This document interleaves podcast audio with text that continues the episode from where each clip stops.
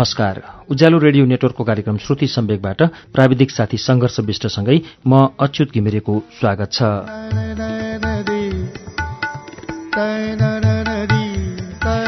श्रुति सम्वेकको आजको श्रृङ्खलामा हामी चिमखोले काइलाको कथा संग्रह अर्ली बाई लिएर आइपुगेका छौं। हामीले केही साता अघि अर्ली बाईकै केही कथाहरू सुनेका थियौं।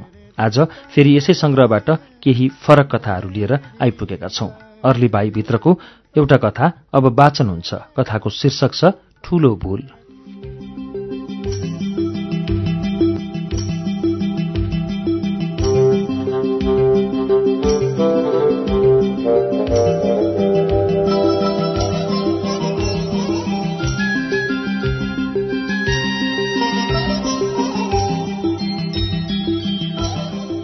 विशाल अर्धचेत अवस्थामा छ। कहिले ऊ सध्य हुन्छ कहिले बौलाउँछ। जब बौलाउँछ उसले आफैलाई चिन्दैन। केही थाहा हुँदैन। जब होसमा आउँछ ऊ सबैको प्यारो बन्छ। ऊ एक असल व्यक्ति हो। होसमा हुँदा ऊ घर गाउँ छिमेकी टोल सबैको प्यारो मान्छे। जब होस गुमाउँछ ऊ गल्लीमा सुत्छ फोहोर टिपेर खान्छ। घर परिवार इष्टमित्र गाउँले कसैलाई चिन्दैन। ऊ आफ्नो छुट्टै संसारमा हराउँछ। दिनदशा लागेपछि यस्तो पनि हुँदो रहेछ।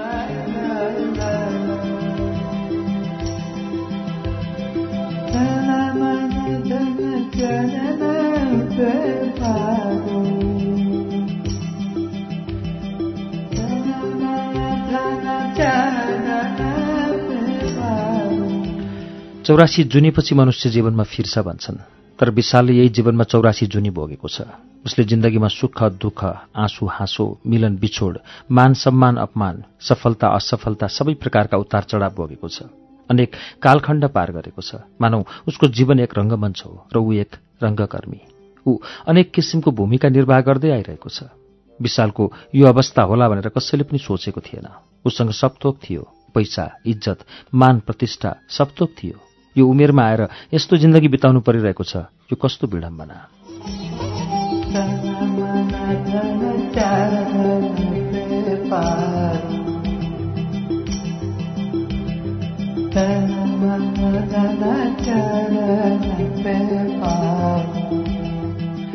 विशालको बाल्यकाल काली लाग्दो दुःखमा बितेको थियो। हिमाली क्षेत्र वर्षातको मौसम रातको समय उसको परिवारका सबै सदस्य मस्त निद्रामा थिए। त्यही रात आएको पहिरोले सबैलाई एकै चिहान बनायो। उसको बाबुआमा दाजुभाइ दिदीबहिनी सबका सब विशाललाई यो धरतीमा एक्लै छाडेर गए। विशाल भने भनेको नटेरेको भन्दै आमाले पिटेकाले साँझै भागेर मावली बजे कहाँ गएकाले पहिरोमा पर्नबाट जोगियो। मावली बजे जीवित हुन्जेलसम्म टुरा विशालको दिन राम्रैसँग बित्दै थियो तर बजेको स्वर्गवाससँगै मामा माइजूको व्यवहारले ऊ त्यहाँ बस्न सकेन। ऊ अर्काको गोठमा गोठालो गरेर बस्न गयो। गोठालो जीवन उकालो ओह्रालो गाईबस्तुसँगै भारी बोकेर हिँड्नु कम्ती कष्टकर थिएन। अझ समयमा सामल नआइपुग्दा कति रात भोकै सुत्नु पर्थ्यो। त्यही बेला सिकेको उसले जङ्गली सागसब्जी च्याउ लिसो पासो थापेर चरा मारेर खान। गोठाला बस्दा शरीरमा कहिल्यै नयाँ लुगा पर्दैनथ्यो अरूले लगाइसकेको पुरानो कपडामै लाज छोप्नु पर्थ्यो। ओड्ने नहुँदा आगो तापेर कटाउँथ्यो।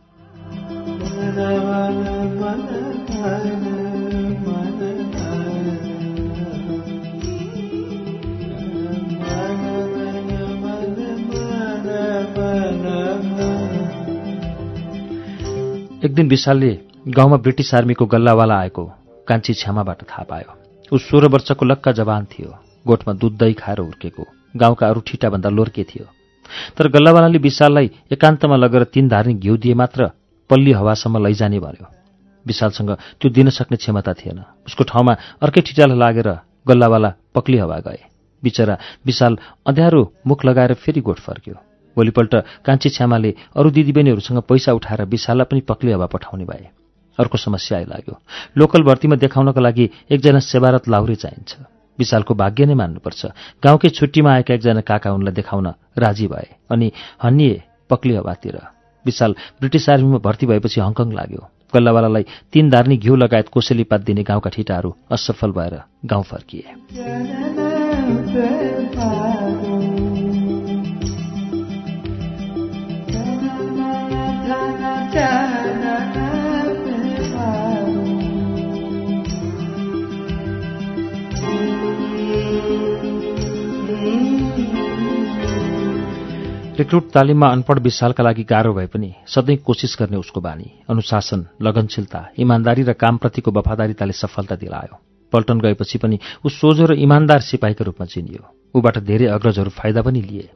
अग्रजहरू कसैले कपडामा आइरन लगाइदिन भन्थे कसैले चिया ल्याउन भन्थे कसैले हतियार निकालेर ल्याइदिन भन्थे। विशालले कहिल्यै नाइनास्ती गरेन। भ्याइ नभई सबैको काम गरिदिन्थ्यो। त्यसैले ऊ सबैको प्यारो बनेको थियो। धेरै अग्रज उसको तारिफमा भन्थे सिपाही विशाल जस्तो हुनुपर्छ। काम चराले चारा टिपे जस्तो टप्प टप्प टिप्न सक्ने कसैले विशालको कानमा भनिदियो विशाल कामले मात्र हुँदैन। क्वालिफाइड र मोलिफाइड बराबरी भयो भने मात्र प्रमोसन लिन सजिलो हुन्छ यो बनाइलाई पनि उसले छिट्टै टिप्यो। दसैँ तिहारमा अफिसर साहेबको घरतिर हुस्कीको बोतल र साडी लिएर जान सुरु गर्यो। हुन पनि नम्बरीहरूले भन्दा अगाडि नै उसले जुनियर लिडर क्याडर गर्ने मौका पायो। जुनियर लिडर क्याडरको दौरानमा पनि एकजना प्रशिक्षकले विशाललाई भने हेर विशाल तिमीले अहिलेसम्म एकदम राम्रो काम गर्छौ। तर क्याडरमा पहिलो स्थानमा आउनको लागि मलाई केही दिन पर्दैन। प्रमुख प्रशिक्षकलाई तीन थोला सुन दियो भने हुन्छ उनको दिमागमा एकपटक फेरि तीन धार्ने घिउ दिन नसक्दा आफूलाई गल्लावालाले गाउँमै छोडेको सम्झना आयो। अहिले उसका लागि तीन तोला सुन दिन नसक्ने अवस्था थिएन। दियो। विशाल जुनियर लिडर क्याडरमा सर्वोत्कृष्ट विद्यार्थी घोषित भयो। लन्च कर्पोरलमा पदोन्नति भयो।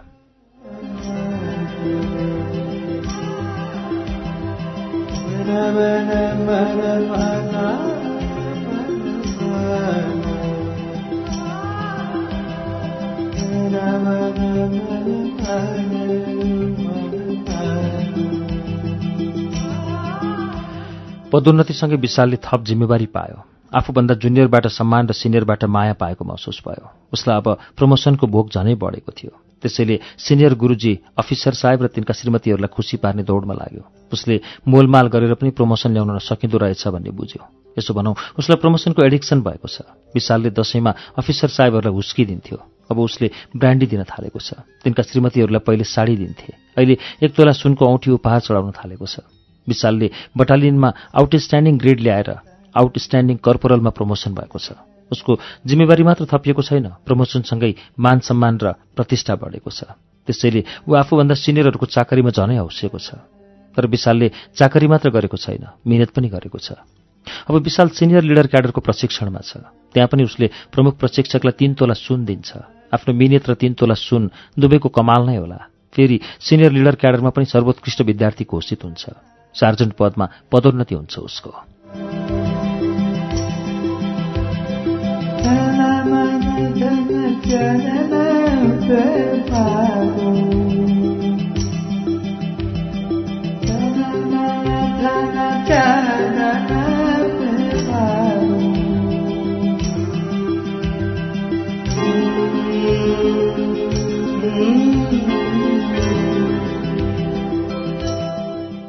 विशालले आर्मीमा छोटो समयमा धेरै प्रमोसन लिइसकेको भए पनि बिहे गर्ने भने चाँजो मिलेको छैन।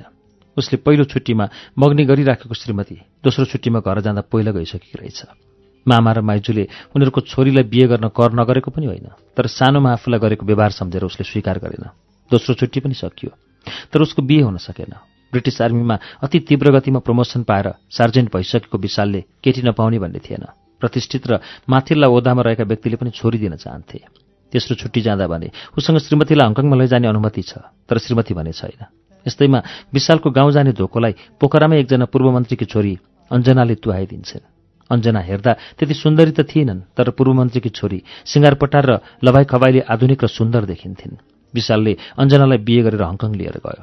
दिनहरू बित्दै जाँदा उनीहरूको एक छोरा र एक छोरी जन्मे। विशालको जीवनमा सुख छाएको छ। छोरा विज्ञान छोरी अर्चना र श्रीमती अञ्जनालाई धेरै माया गर्छ। त्यस्तै अञ्जनाले पनि विशाललाई। विशालको फेरि प्रमोसनको बेला भएको छ। ऊ कलर सार्जेन्ट हुँदै वारन्ट अफिसर क्लास टू भएको छ।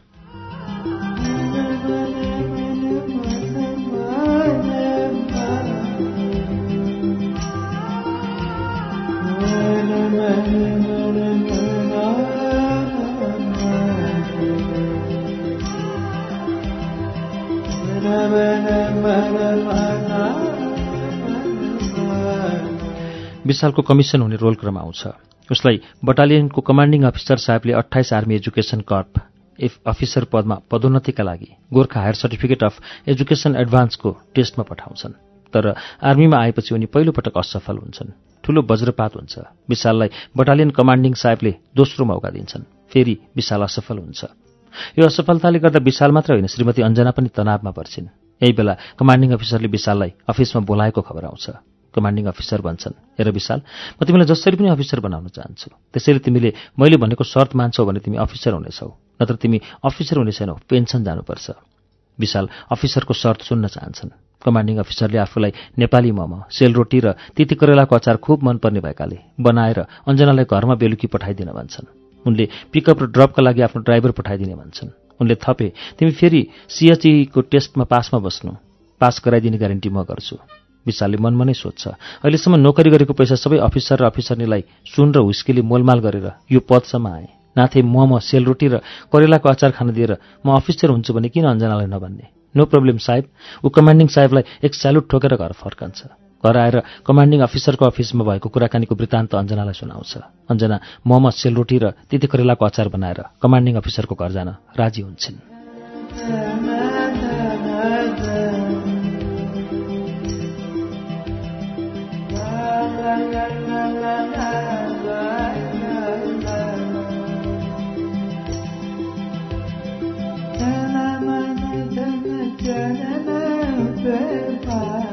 अञ्जना कमान्डिङ अफिसरको घरमा पुग्छिन्।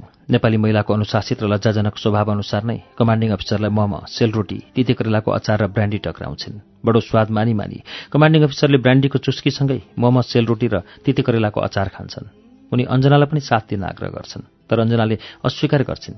उनी नेपाली नारी हुन्। पाहुनालाई पेटभरि खुवाएपछि मात्र आफू खाने संस्कारमा हुर्केकी। जब कमान्डिङ अफिसरलाई नसाले छुँदै जान्छ वातावरण फरक बन्दै जान्छ। ऊ अञ्जनालाई आफ्नो नजिक आउन आग्रह गर्न थाल्छ। अञ्जनालाई कता कता डर लागेर आउँछ। घरबाट निस्कने बेलामा कमान्डिङ अफिसरलाई घरको अभिभावक जस्तो सम्झेर दुःखका बेला साथ दिने भगवान् जस्तो सम्झेकी थिइन् उनले। तर अहिले वातावरण अर्कै बन्दैछ। उनको बोलाइ र हेराइ दुवै राक्षसको जस्तो लाग्न थालेको छ। नसामा ज्याप भएको कमान्डिङ अफिसरको नजिक के पुगेको थियो उसले अञ्जनालाई एक्कासी आफूतिर तानेर आफैसँग टाँस्यो र उसको हवसको शिकार बन्न पुगिन् अञ्जना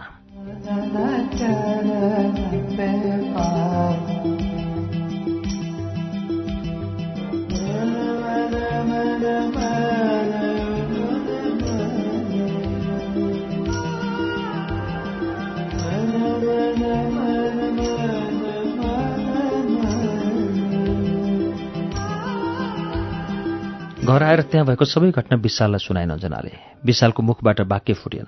अञ्जना विशाललाई अँगालेर रातभरि रोइरही। विशाल सोझो थियो। उसले कल्पनासम्म गरेको थिएन। आफ्नै कमान्डिङ अफिसर यतिसम्म तल गिर्नेछ भनेर।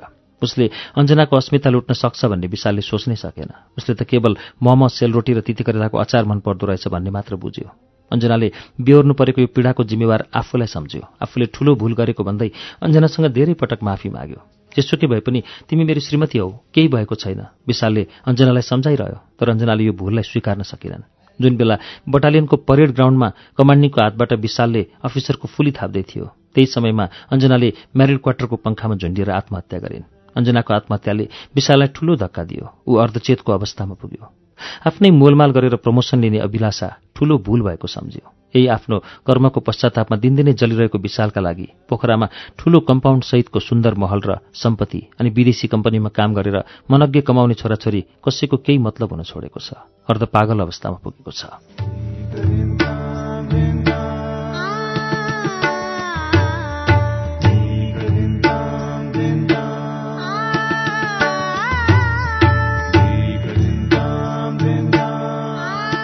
चिम्खोले कैलाको कथा संग्रह अर्ली बाईभित्र संग्रहित कथा ठूलो भूल हामीले अहिले वाचन गरेर सुनायौं। श्रुति सम्वेकमा अब यसै संग्रहभित्र संग्रहित। अर्को कथाको वाचन हुन्छ। कथाको शीर्षक छ लाउरेको सपना।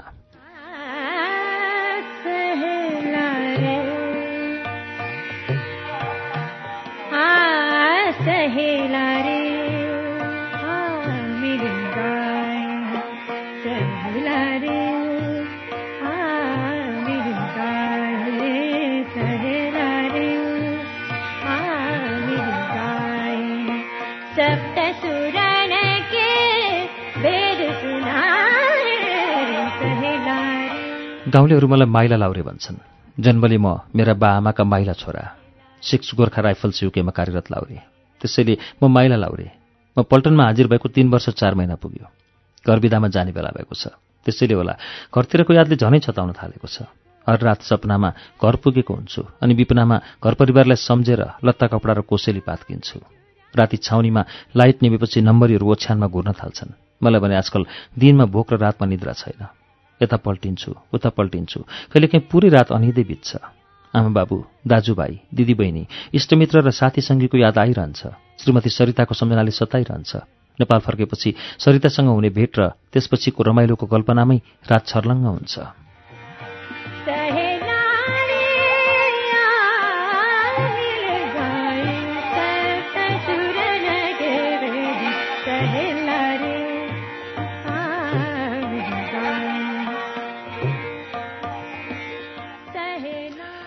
बिचरी सरिता सोह्र वर्षकै उमेरमा मैले भित्राएको थिएँ। राम्ररी झ्यामिना समेत नपाउँदै मेरो हाजिर हुने दिन आयो। पढाइ राम्रो भए पल्टनमा गएर राम्रो काम पाउने लोभमा नौ कक्षा पढ्दै गरेकी सरितालाई बाबा आमासँग छुट्याएर काठमाडौँको बोर्डिङमा सात कक्षामा भर्ना गरिदिएको थिएँ। कस्तो भयो अलि? होस्टेलमा छोडेर विदाईका हात हल्लाइरहँदा मलाई पनि कस्तो नरमाइलो लागेको थियो। पहिलेभन्दा अलिक परिपक्व पनि भयो अलि। गुरुङ बाबु र ठकुरी आमाकी सन्तान। सरिता अहिले उन्नाइसकी भइन्। अहिले नै अग्ली जिउडालकी सरिता अझ अग्ली भइन् अलि। अब त शरीरमा मासु पनि भरिए होलान्। गाउँगोरी सरिताको अङ्ग प्रत्यङ्गमा मासु भरिएपछि बिछट्टकी भइन होलान्? अब म पढ्ने होइन बढ्ने होइन। अब म त सरिताको सुन्दरताको अगाडि लाज मर्दो हुन्छु होला। मभन्दा पनि उनी अग्ली भइन होला। सुन्दर त छँदैछन् मसँग आउनलाई पनि मलायाको लाउरी भनेर उनका बाबुआमाले सम्झाएपछि मानेकी थिइन्। म जससँग हुन्छु। कति लामो कल्पनामा डुबेछु।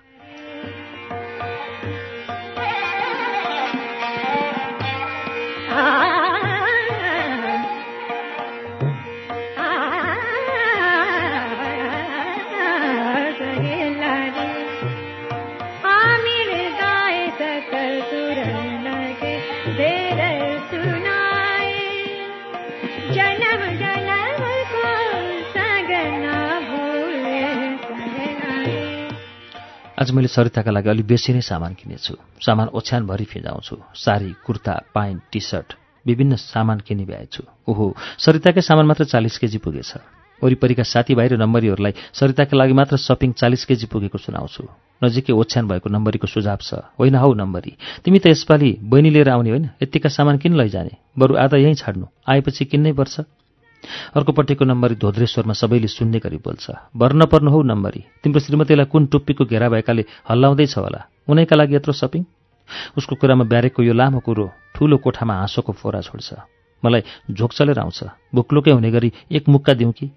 थामिन्छु। किनभने उसले आफ्नो वेदना पोखेको हो। उसको श्रीमती केही दिन अघि मात्र एक ट्याक्सी ड्राइभरसँग पहिला गएको खबर आएको थियो।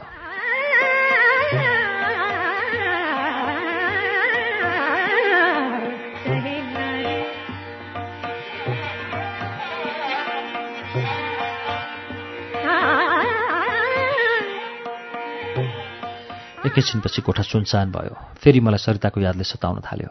केही महिना पहिला सरिताले लेखेको चिठी सिरानीमुटीबाट झिकेर पढ्न थालेँ। Amar high school Lalitpur Kathmandu. आदरणीय श्रीमानज्यू असीम प्यार म यहाँ आराम छु। हजुरको पनि सुस्वास्थ्यको कामना गर्छु। म कक्षा देश दसको टेस्ट परीक्षामा राम्रो अङ्क ल्याएर उत्तीर्ण भएँ। एसएलसीको तयारीमा छु। अङ्ग्रेजी विज्ञान र म्याथमेटिक्स पढाउन सक्ने एकजना विदेशी टिचरसँग प्राइभेट ट्युसन लिइरहेकी छु। उहाँ विदेशी भए पनि मलाई धेरै माया गर्नुहुन्छ अनि सहयोग पनि। त्यसैले मेरो लागि कति पनि चिन्ता लिनु पर्दैन। म जसरी पनि एसएलसी राम्रो डिभिजनमा पास गर्नेछु। ए साँच्ची हजुरले माथिल्लो घरको डेकबहादुर दाजुसँग पठाउनु भएको पार्सल पाएँ। खोलेर हेरेपछि हाँसो थाम्नै सकिनँ। के पठाउनु भएको डेक दाजुले खोलेर हेरेको भए के भन्नुहुन्थ्यो होला? तपाईँको याद आएपछि उल्टाइ पल्टाइ हेर्ने गरेकी छु। कस्तो क्युट छ तर प्रयोग गरेकी छैन। शरम लागेर आउँछ। हजुरसँग मिलनको घडी पर्खेर बसेकी छु चाँडै आउनु होला। हजुरलाई धेरै माया गर्ने धोको छ। पहिले मेरो उमेर पनि सानो थियो अनुभव पनि थिएन। त्यसैले हामी बिचको माया प्रगाड हुन पाएन। हजुरलाई खुसी पार्न सकिनँ। यसपालि त म मनज्ञ खुसी दिनेछु। अब त हजुर आउनु पनि पाँच छ महिना मात्र बाँकी रह्यो। छिट्टै आउनु। म एसएलसी दिइसकेपछि पनि हजुर आउँदासम्म टाइपिङ र ड्राइभिङ सिकेर काठमाडौँमै बस्ने निर्णय गरेकी छु। हजुरलाई लिन म एयरपोर्टमा आउने बाचा गर्दै बिदा चाहन्छु। हजुरलाई धेरै माया गर्ने सरिता गुरुङ।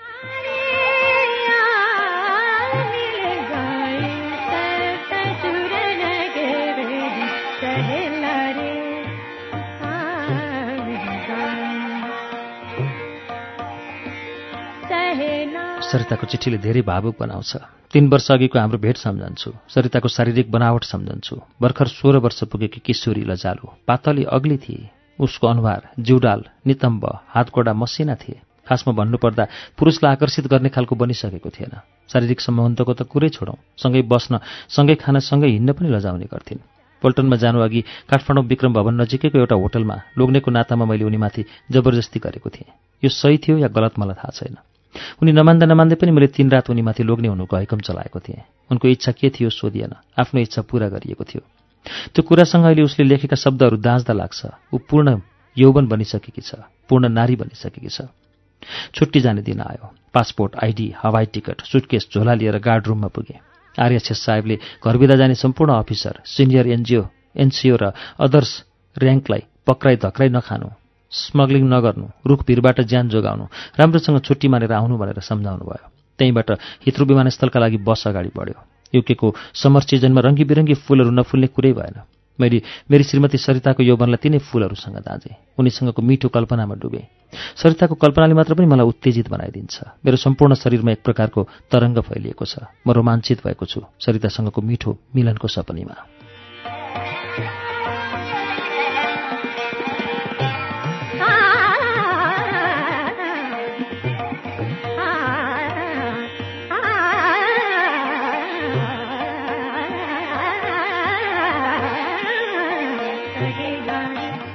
हित्रो विमानस्थल पुगेको केही समयपछि नै साई नेपाल वायु सेवा निगमको चार्टर विमानमा चढ्छु।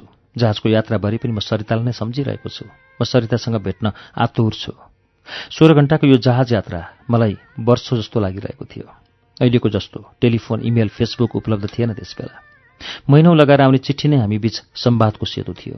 केही महिना अघि सरिताले लेखेको चिठीमा एयरपोर्टमा लिन आउँछु भनेकी थिइन्। सोच्दा सोच्दै काठमाडौँ विमानस्थलमा विमान अवतरण भयो। भन्सात तिरेर हतार हतार बाहिर निस्केँ। मेरो आँखा यन्त्रवत डुलिरहेको छ सरिताको खोजीमा। तर खै कहाँ छ मेरी सरिता?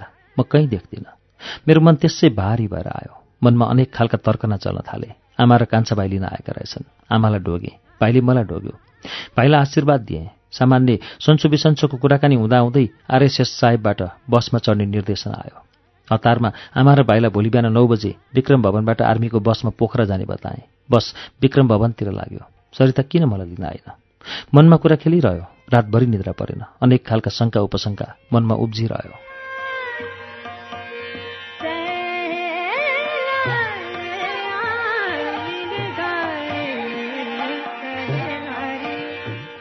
बिहान आमा र भाइ पनि पोखरा जानका लागि विक्रम भवनमा आइसकेका रहेछन्। सामान लोड गरे आमा र भाइलाई बसमा चढाएँ तर हामी बस्ने सिट फरक फरक पर्यो।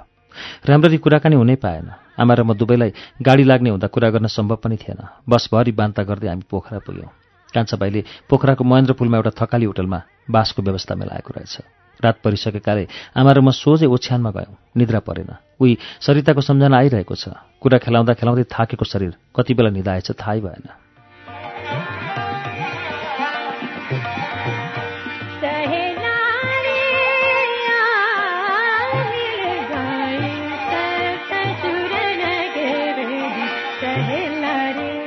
बिहान उठ्दा टाउको फुट्ला जस्तो दुखिरहेको थियो।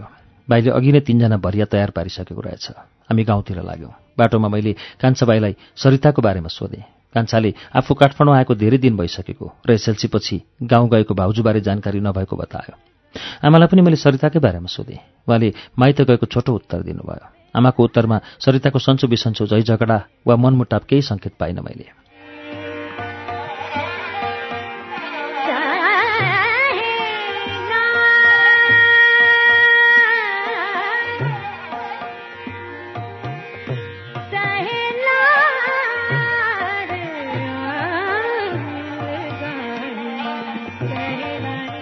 मेरो मनमा झन् धेरै कुरा खेल्न थाल्यो। अनेक खालका शङ्का र उपशङ्का मनमा उब्जिए। आमा र भाइले मसँग कुरा लुकाएको मलाई लागिरहेको थियो तैपनि म सोध्न सक्दिनँ। जति गाउँ नजिक पुग्छु गाउँले इष्टमित्र भेट हुन्छ। सबैजना मलाई पहिलेको जस्तो फरासिलो लाग्दैनन्। उनीहरू मसँग शिष्टाचारमा मात्र सीमित भएको अनुभूति भइरहेको छ। पहिले पहिले जस्तो खुलेर कुरा नगरेको अनुभूति हुन्छ मलाई। चरिताले पठाएको अन्तिम पत्रको हरफहरू सम्झन्छु। उनले लेखेकी थिइन्। अब त हजुर आउने पनि पाँच छ महिना मात्र बाँकी रह्यो। छिट्टै आउनु ल।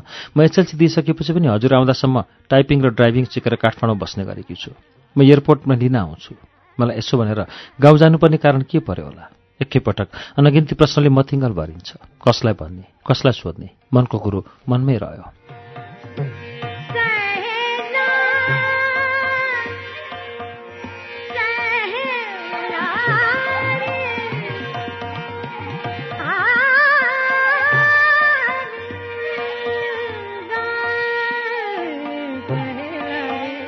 जमक्क साँझ पर्दा हामी घर पुग्यौँ। लागेको थियो। कारणवश काठमाडौँमा मलाई लिन नआए पनि घरमा पुग्दा सरिताले मिठो मुस्कान साथ स्वागत गर्नेछिन्।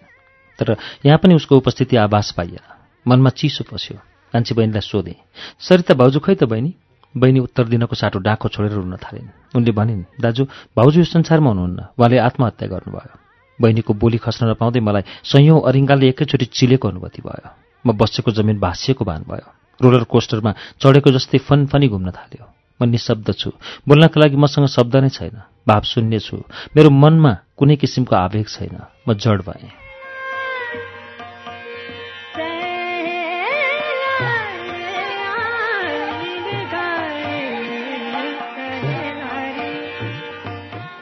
सरिताले परपुरुषको पेट बोकेपछि आत्महत्या गरेकी रहेछन्। त्यो बच्चा उनलाई ट्युसन पढाउने विदेशी टिचरको रहेछ। पेटमा बच्चा हुर्कन थालेकै बेला ती विदेशीले नेपाल छोडेपछि असहाय सरिता गाउँ आएकी रहेछन्। तर म आउने दिन नजिकै जाँदा उनलाई आफूले गरेको गल्तीले ग्लानी भएको हुनुपर्छ। पानी भर्न जाने न्युमा गएर पन्ध्र नजिकैको उत्तिसको रूपमा झुन्डिएर आत्महत्या गरेछन्। यो परिस्थिति उत्पन्न हुनुमा सरिता एक्लै जिम्मेवार छिन् त। एउटी लाउलाउ र खाउँ खाउँ मेरकी युवतीले रूपमा झुन्डेर जीवन समाप्त पारेकी छन्। मेरो मानसपटलमा विगतका घटना फनफनी घुम्न थाल्छन्। यसमा मेरो ठूलो गल्ती देख्छु। मैले गाउँकी एक अबोध किशोरीलाई आफ्नो स्वार्थ र मनोकांक्षा पूरा गर्नका लागि सहर पुर्याएको थिएँ। ठिक बेठिक छुट्याउन सक्ने उमेरै नपुगेको बेला मैले उनलाई जबरजस्ती शारीरिक सम्बन्ध गरेर उनमा यौनको भोग जगाएको थिएँ अनि चटक्क छाडेर तीन वर्ष पर्दिसिएको थिएँ। त्यही मेरो महाभूल थियो। महिला होस् या पुरुष बढ्दो उमेरसँगै यौन चाहना हुन्छ नै। मैले उनलाई सुरुवात गरेर छोडेको थिएँ। त्यसरी नै आफूले जस्तै अङ्ग्रेजी खरर र बोल्न र लेख्न सिक्नुपर्छ भनेर दबाब दिएकै कारण उनी विदेशी टिचर कहाँ पुगेकी थिइन्। यो सबैमा मेरो दोष। म दोषी हुँ। म मेरो सपनाको दोषी हुँ।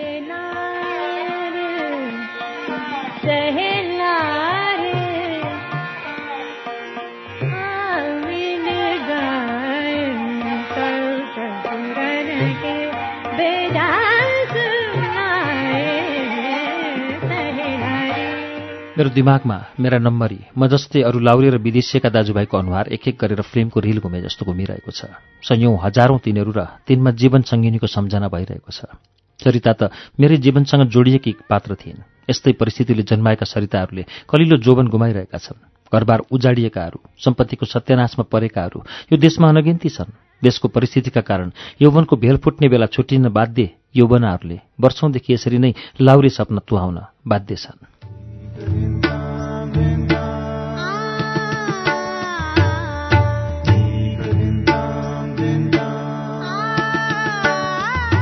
कथाकार चिम्खोले काइलाको कथा लाउरेको सपना हामीले उहाँको अर्लीबाई कथा संग्रहबाट लिएका हौं र यसलाई वाचन गरेर सुनायौं। अर्लीबाईभित्रको अर्को एउटा कथा वाचन लिएर केही बेरमा आउनेछौ उज्यालो सुन्दै गर्नुहोला।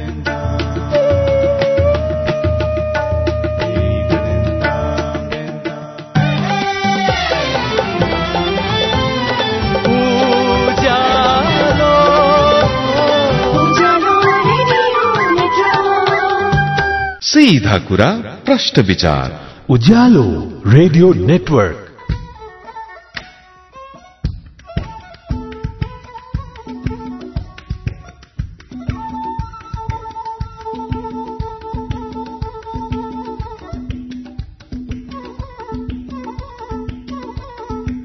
कार्यक्रम श्रुति सम्वेकमा तपाईँलाई फेरि स्वागत छ। श्रुति सम्वेक तपाईँ अहिले उज्यालो रेडियो नेटवर्क काठमाडौँसँगै देशभरिका विभिन्न रेडियो स्टेशनबाट एकैसाथ सुनिरहनु भएको छ। श्रुति सम्वेकमा हामी आज चिम्खोले काइलाको कथा संग्रह अर्ली बाईभित्र संग्रहित कथाहरू सुनिरहेका छौं। अब यसमा रहेको कथा मेजर पेन्सन खाउरीको वाचन हुन्छ।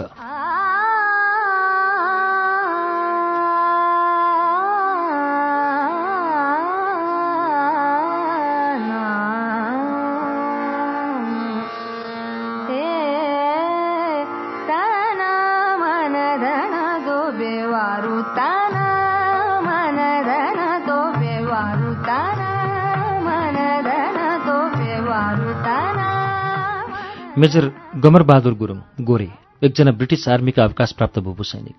सैनिक सेवाका क्रममा विश्वका विभिन्न देशको भ्रमण गर्दा उनले ती देशहरूले गरेको आर्थिक उन्नति प्रगति र विकास देखेका छन् बुझेका छन्। त्यसैले मेजर गोरेले अवकाशपछिको जीवन नेपालमा बिताउने अठोट गरेका छन्।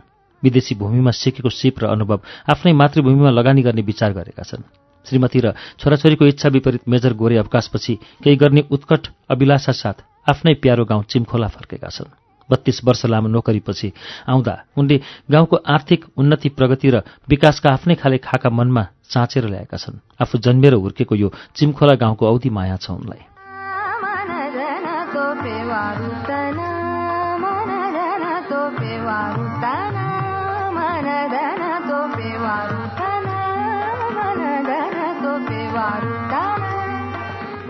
अवकाशपछि उनले देश विदेशबाट आएका विभिन्न प्रकारका नोकरीको प्रस्ताव अस्वीकार गरेका छन्। उनलाई फेरि विदेशी भूमिमा काम गर्न जाने चाहना छैन।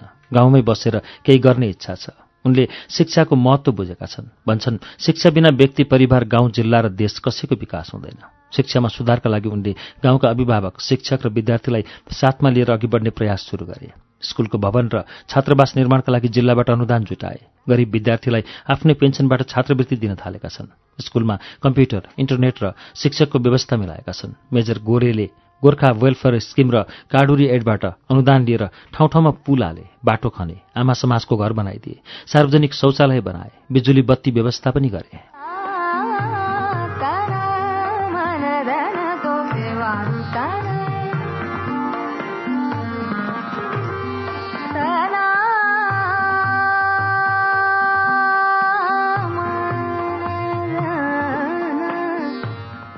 बेलायतले आवासीय भिसा दिन थालेपछि उनका दौतरी र नम्बरीहरू युके गइसके तर उनले नजानी निदो गरेका छन्। बरु गाउँमै आय आर्जनको काम गर्न सकिन्छ भनेर उदाहरण पेश गर्न फलफुल खेती तरकारी खेती पशुपालन र पर्यटनका लागि होमस्टे चलाउन थालेका छन्। अरूलाई हौसाएका छन्। हामीले यही आर्थिक समृद्धि ल्याउन सक्छौ भन्छन्।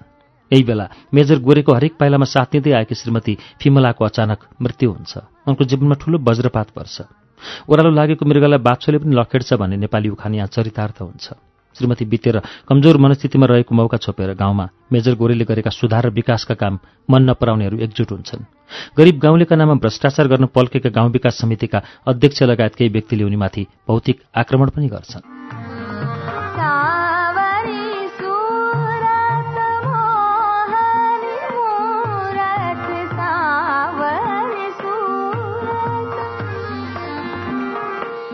सैनिक अभ्यासको पूर्ण ज्ञान भएका मेजर गोरेले ती व्यक्तिहरूले गरेको आक्रमण विफल बनाउन सक्षम हुन्छन् तर घटनाले उनलाई आफ्नो ज्यान जोखिममा रहेको अनुभूति गराउँछ अनि सोध्छन् मैले गर्न खोजेर मात्र हुँदैन रहेछ।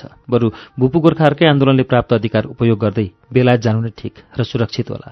उनले शिक्षक अभिभावक आमा समूह वा युवा क्लबका सदस्य र गाउँलेलाई जम्बा गरेर आफूले वहन गर्दै आएका सबै जिम्मेवारी अरूलाई सुम्पिए।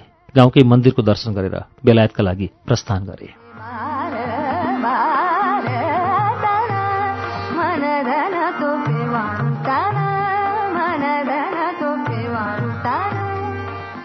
मेजर गोरे बेलायत पुग्छन्। साथीभाइ गाउँले नम्बरी सबैसँग भेटघाट हुन्छ। साथीभाइले बेलायत आउँदिन भन्ने मेजर पनि आइपुग्यो भनेर हाँसी मजाक गर्छन्। मेजर गोरे अरूलाई सम्झाउँछन्। हाँसी मजाक नगर्नुहोस् साथी हो नेपालमा राम्रो काम गर्नेको खुट्टा तान्ने प्रवृत्ति हावी छ। मेरो त ज्यानै जाने स्थिति आएकाले युके आएको हुँ। मलाई अझै मेरो गाउँको माया छ। उनले गोर्खा वेलफेयर अफिस र जिपीमा नाम दर्ता गरेका छन्। पेन्सन क्रेडिट नेसनल इन्सुरेन्स र ब्याङ्क एकाउन्ट पनि एप्लाई गरे। हरेक दिन पल्टनका साथी साहेब गुरुजी भाइ र नम्बरीहरूसँगको भेटघाट हाँसी मजाकले युकेमा मेजर गोरेको दिन रमाइलोसँग बित्दैछ। तर यी रमाइला दिनहरू लामो समयसम्म टिकेन। उनलाई एक्लोपनले सताउन थाल्यो। सबै साथीहरू श्रीमतीसँगै बजार हिँड्थे। श्रीमतीले पकाइदिएको खान्थे लुगा धोइदिन्थे। साथीहरूको श्रीमतीसँगको भेटघाटमा उनलाई बितेको श्रीमती फिमलाको यादले सताउँथ्यो। खाटा बस्न लागेको घाउ फेरि बल्झिए जसरी बिर्सिन लागिसकेकी श्रीमतीको यादले उनलाई बेचैन बनाउँथ्यो।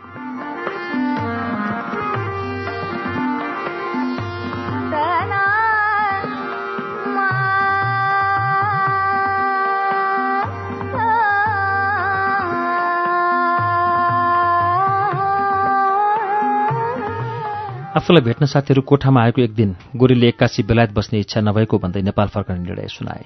साथीहरूले बेलायतको बसाइ राम्रो रहेको हिलो मैलो नभएको झरी बादल पानीको समस्या नभएको भन्दै सम्झाए। उनीहरूले जुकाले नटोक्ने मच्छरले नसोच्ने दुःख बिमार पर्दा अस्पतालमा राम्रो उपचार पाइने वेलफेयर राम्रो रहेको हप्ता हप्तामा बेनिफिट झरिहाल्ने आदि कारण देखाएर नेपाल नजान सुझाए। साथीहरूले नै उनको समस्या समाधान पनि निकाले। बरु गाउँमा गएर तपाईँकै सोल्टी चिम्खोले काइलाको बिहे नभएको छोरीलाई बिहे गरेर फर्कनु। यो उपायमा मेजर गोरेको पनि चित्त बुझ्यो। अब उसले चिम्खोले काइलाको बुढी कन्या छोरीसँग नाचेको सपना देख्न थाल्यो।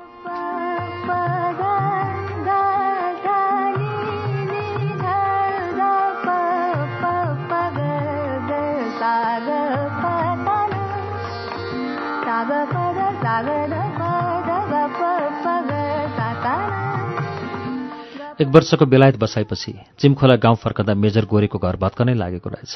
वरिपरि चारै झारको जङ्गलै बनेको रहेछ। आफूले स्याहारेको घरबारीको यो हालत देखेर मन थाम्न नसकेर बक्कानो छुट्छ गाउँले बोलाएर घर सफा गर्न लगाउँछन्। स्वर्गीय श्रीमती फिमलाको च्यान हेर्न पुग्छन्। च्यानमाथि जङ्गलले ढाकेको हुन्छ। रुँदै सफा गर्छन्। उनी आफूले युकेबाट ल्याएको स्वेटर चढाउँछन्। पूजा गरेर घर फर्कन्छन्। मेजर गोरेले आफ्ना काका काकी मार्फत सोल्टी चिम्खोले काइला कहाँ उनकी छोरी रमितासँग बिहे गर्न चाहेको खबर पठाउँछन्। काका काकीले काइला सकारात्मक भएकाले आफै गएर छोरीको हात मागे राम्रो हुने सुझाउँछन्। उनी काकीलाई लिएर छोरी माग्न चिम्खोले काइलाको घर पुग्छन्। अरू कुरा सुरु गर्छन्। सोल्टी हाम्रो नाता पुरानो हो। त्यही नातालाई अझै दिगो बनाउन चाहन्छु। हजुरको घरमा फुलेको फुलको आशा गरेको छु। हजुरकी छोरीलाई युके लैजान पाए मलाई पनि सजिलो हुने। हजुरको छोरीको भविष्य पनि राम्रो हुने थियो। उनले फुपूले लगाएको सुन चाँदी घर जग्गासहितका श्री सम्पत्ति मात्र नभई आफू मरेपछि मेजर पेन्सन पनि रमिताकै हुने भन्दै चिम्कोले काइला र उनकी श्रीमती सामु छोरीको हात माग्छन्। उनले प्रस्ताव अस्वीकार भएमा माइला सोल्टीको छोरीले जान्छु भनेकाले उनीलाई लिएर युके जाने पनि बताउँछन्। मेजर गोरेबाट यस्तो प्रष्ट प्रस्ताव आएपछि चिम्खोले काइला र उनकी श्रीमतीले छोरी दिन मन्जुर गर्छन्। छोरीलाई सोधेर खबर गर्ने वचन दिन्छन्।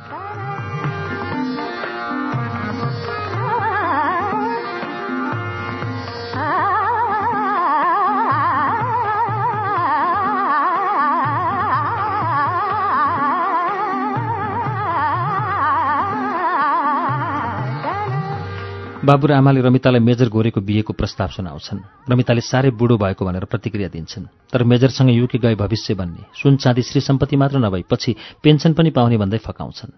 माइला बाबुकी छोरीले जान्छु भनेकाले हुन्न नभन्न सम्झाउँछिन्। अझ भर्खरका केटाहरूको भर नहुने बुढा मान्छेले सत नछाड्ने भनेर समेत धेरै सम्झाउँछन्। अन्तमा रमिताले पनि मौन स्वीकृति जनाउँछिन्। मेजर गोरे भने आफूले राखेको बिहेको प्रस्तावको जवाफ धेरै दिनसम्म नआएकाले छटपटिएका छन्। अलिक आवेशमा आउँछन्।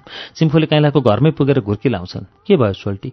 हुन्छ भने हुन्छ भन्नु हुन्न भने हुन्न भन्नु। यदि हुन्न भने माथि माइला सोल्टीको छोरी तयार छे। उनीलाई युके लिएर जान्छु। टिमखोले काइला र उनकी श्रीमतीले पनि विनम्र भाषामा छोरीलाई सम्झाइ बुझाइ गरिसकेको र छोरीले पनि बिहेको प्रस्ताव स्वीकारिसकेको बताउँछन्। उनीहरूले अनुरोध गर्छन् बरु हजुरले छोरीमाथि बैमानी नगर्नुहोला। सत्तरी वर्षीय मेजर गोरीले पनि कहिल्यै बेमानी नगर्ने बाछा गर्दै बिहे गर्छन् र रमितालाई लिएर युके जान्छन्।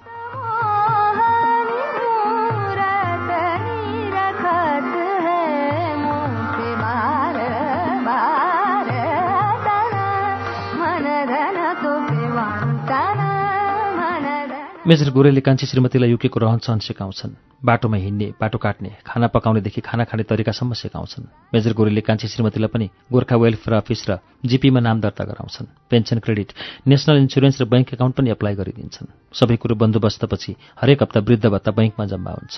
दुवैको जिन्दगी हाँसी खुसीमा बित्दैछ। मेजर गोरेले रमितालाई बेलायतका विभिन्न सहर घुमाउँछन् इष्टमित्र भेटाउँछन् नेपालबाट ल्याएका नासो बाँड्छन्। नेपालमा रहेका बाबुआमालाई फोन गरेर आफूहरू अति खुसी रहेको। सबै कुरा बन्दोबस्त भएको र वृद्ध हप्ता पनि हरेक हप्ता झरेको अवगत गराउँछन्।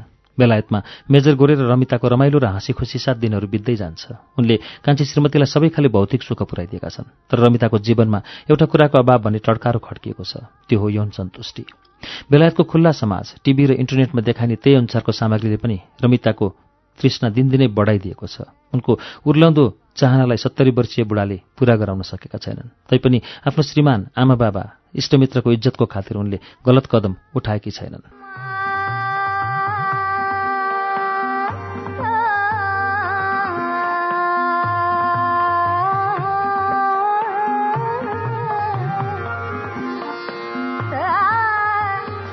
यस्तैमा श्रीमान मेजर गोरीले एक रात नेपालको सम्झनामा हुने न्यास्रो मेटियोस् भनेर अल्ट्रासटको नेपालीले चलाएको निर्माया रोधी घरमा लैजान्छन्। त्यही रोधी घरमा रमिताको एकजना लाउरेसँग भेट हुन्छ। सधैँ जुवा खेलेर पैसा उडाउने भुक्का लाउरेको नाम राजु हो। उनी वृद्ध भत्ता खाने आमा बाबाहरूको कागजपत्र मिलाइदिने भन्दै पैसा ठग्न वृद्ध भत्ता खाने बाबाहरूको कान्छी श्रीमतीहरूको पैसा ठग्ने र मौका पायो भने उनीहरूलाई फकाएर तुष्टि मेट्नेसम्मको काम गर्न पल्केको हुन्छ। त्यस दिन मेजर गोरे कान्छी श्रीमती एकैछिन एक्लै छाडेर आफ्ना पुराना पल्टने साथीभाइ साहेब गुरुजी र नम्बरीसँग भेटघाट खाने पिउने र नाच्ने कार्यमा व्यस्त हुन्छन्। त्यही बेला भुक्का लाउरे राजु रमिताको नजिक पुग्छन् परिचय गर्छन् र टेलिफोन नम्बर साटासाट गर्छन्।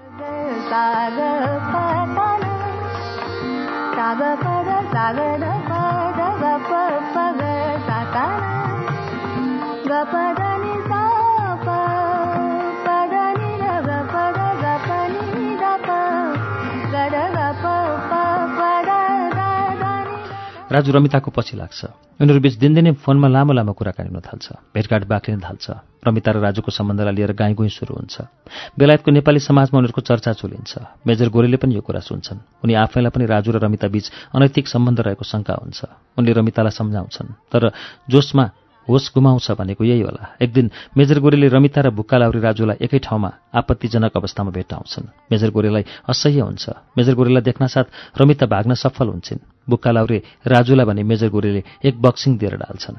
घर पुगेर रमितालाई गाली गर्छन्। गोरे भन्छन् तैँले मेरो तेरो तेरो आमा बाबा र सबै इष्टमित्रको इज्जत माटोमा मिलाइस्। अब यो घरबाट निस्केर गइहाल। तेरो कुचिएको तुम्लेट जस्तो अनुहार एकछिन पनि हेर्न चाहन्न उनले रमितालाई घरबाट निकाल्छन्।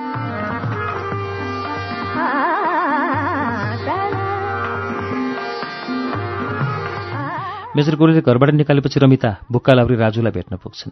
उनले घरमा भएको झगडा र आफू घर निकालामा परेको बताउँछन् तर लाउरीले रमितालाई स्वीकार्दैनन् बरु उल्टै पैसा माग्छन्।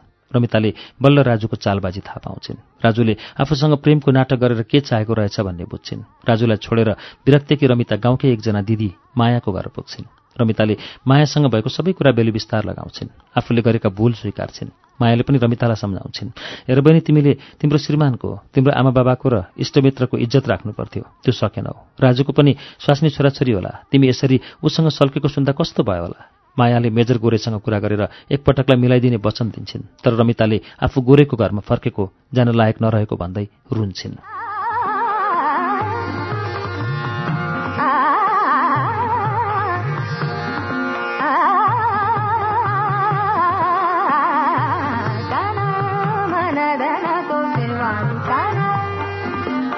रमिताको गाउँकै अर्को एकजना दाजु राम र माया मिलेर मेजर गोरेसँग फोनमा कुराकानी गर्छन्। रमितालाई घरमा लिएर आउने बताउँछन्। रमितालाई लिएर मेजर गोरेको घर जान्छन्। मेजर गोरेले रमितालाई गाली गरेर घर निकाला गरे पनि मनमा नै उनी पश्चातापमा हुन्छन्।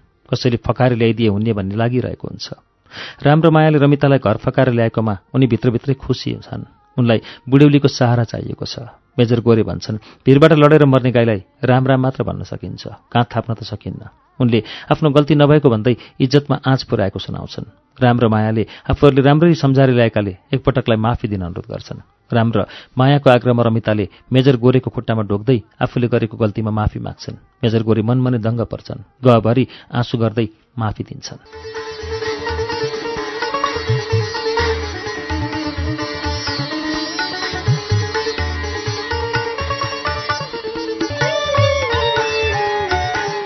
कथाकार चिमखोले काइलाको कथा संग्रह अर्ली भाइभित्र संग्रहित यो कथाको शीर्षक थियो मेजर पेन्सन खाउली। यो सँगै आजको श्रुति सम्वेक अब सकिएको छ। अर्को सातासम्मका लागि प्राविधिक साथी सशिन्द्र गौतम संघर्ष विष्ट र म अच्युत घिमिरे पनि विदा चाहन्छौ। नमस्कार शुभरात्री।